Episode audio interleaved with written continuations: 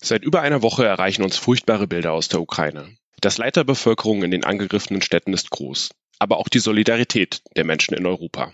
Als Antwort auf den Angriffskrieg wurden harte Wirtschafts- und Finanzsanktionen gegen Russland verhängt.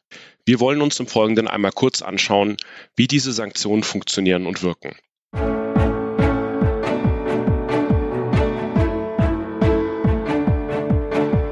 Märkte und Trends. Erfolgreich investieren und verstehen, was die Kapitalmärkte bewegt. Ein Podcast der MEAG mit Dr. Andreas Janoschek und Jörg Graf.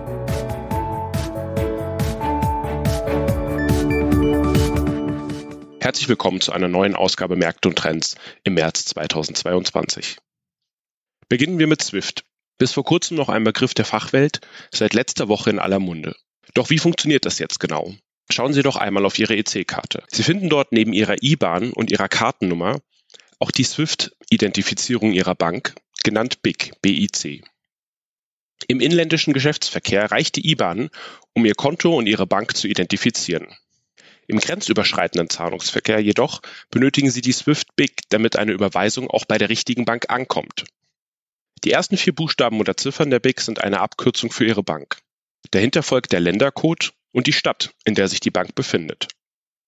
Also zum Beispiel DEFF oder DEF1 für Frankfurt am Main, CHZZ für Zürich oder ATWW für Wien. Jetzt sollte schnell klar werden, wie die Sanktion funktioniert. Banken, die in Russland registriert sind, also zum Beispiel mit RUMM in der BIC, sind nun vom Zahlungsverkehr ausgeschlossen. Zahlungen an oder von diesen Banken sind blockiert. Sie können also weder eine Rechnung eines Lieferanten begleichen, noch kann Ihnen jemand von dort aus Geld überweisen. Und deshalb ist SWIFT eine recht scharfe Sanktion mit breiter Wirkung auf das Wirtschaftsleben. Banken, die die Lieferung von Erdgas oder Öl nach Deutschland abwickeln, sind übrigens, Stand jetzt, noch von der Sanktion befreit. Deshalb fließt auch noch russisches Gas durch die Pipelines. Die meisten anderen russischen Unternehmen haben jedoch ein Problem. Ein weiterer Sonderfall sind in Deutschland ansässige Tochtergesellschaften russischer Banken. Hier sind zwar die Einlagen der Kunden durch die deutsche Einlagensicherung geschützt, der Geschäftsbetrieb wird jedoch bei mehreren dieser Banken eingestellt. Weitere Sanktionen betreffen den Handel von Wertpapieren. Zahlreiche Wertpapiere mit Russlandbezug können zurzeit nicht gekauft oder auch verkauft werden. Die Börse in Russland ist darüber hinaus ohnehin schon seit einer Woche geschlossen. Dadurch können sich russische Unternehmen nicht mehr am Kapitalmarkt finanzieren. Aber auch Investoren aus dem Westen wissen zurzeit nicht, ob und wie viel sie von ihrem Geld in Russland wiedersehen. Für die meisten international investierenden Fonds ist das allerdings ein überschaubares Problem. Russlands Anteil an den Weltbörsen insgesamt ist überschaubar und so sollten sich die direkten Sanktionsauswirkungen für die meisten Investoren, die ihr Vermögen global und breit gestreut investieren, auch in Grenzen halten. Auch diese Sanktion trifft also vor allem russische Unternehmen. Etwas komplizierter ist die Sachlage bei westlichen Unternehmen, an denen russische Oligarchen beteiligt sind. Hier sind seit einer Woche Entflechtungsbemühungen zu erkennen. Das bedeutet entweder, der Oligarch versucht seine Anteile loszuwerden oder die Unternehmen versuchen den Oligarchen loszuwerden. Bei den meisten dieser Unternehmen kann davon ausgegangen werden, dass der Geschäftsbetrieb ohne den Russlandanteil in Zukunft weitergeführt werden kann.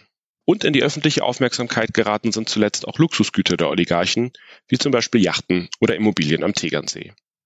Ebenfalls fraglich ist die Lage bei Unternehmen, die Förderrechte in Russland besitzen, zum Beispiel für bestimmte Öl- oder Gasfelder. Sollte der Westen die Sanktionen auf den Energiesektor ausweiten, kann auch hier von einem Verlust dieser Rechte ausgegangen werden. Auch Flugzeugleasing ist betroffen. Zahlreiche Boeing- oder Airbus-Flugzeuge zum Beispiel von russischen Airlines befinden sich eigentlich im Eigentum westlicher Leasinggesellschaften. Neben den Sanktionen zeigen sich auch noch weitere indirekte Auswirkungen, vor allem in den Lieferketten. Bereits nach einer Woche seit der Eskalation des Konflikts gibt es Probleme in den Lieferketten deutscher Autobauer. Am sichtbarsten sind jedoch die Energiepreise. Auch wenn sich der Winter so langsam dem Ende zuneigt und der hohe Gaspreis im Frühjahr vermutlich weniger gravierend sein wird, Autofahren, zumindest mit Verbrennungsmotor, war noch nie so teuer wie aktuell und wird dies wohl auf absehbare Zeit auch bleiben. Zusammengefasst. Die Sanktionen wirken. Die Auswirkungen für den Westen sind spürbar, besonders gravierend und schädigend sind sie aber vor allem für die Wirtschaft in Russland und das nachhaltig und dauerhaft. Leider haben die Sanktionen aber noch nicht zu einer Beendigung des Kriegs in der Ukraine geführt. Eine weitere Verschärfung ist daher möglich, zum Beispiel eine Ausweitung auf den Energiesektor. Das war's mit unserer Sonderausgabe zum Thema Sanktionen. Vielen Dank fürs Zuhören und bis zum nächsten Mal. Der Märkte und Trends Podcast der MEAG Munich Ergo Kapitalanlage Gesellschaft MBH dient Informations- und Marketingzwecken. Rechtliche Hinweise und weitere Informationen erhalten Sie in der Beschreibung des Podcasts oder im Internet unter www.meag.com.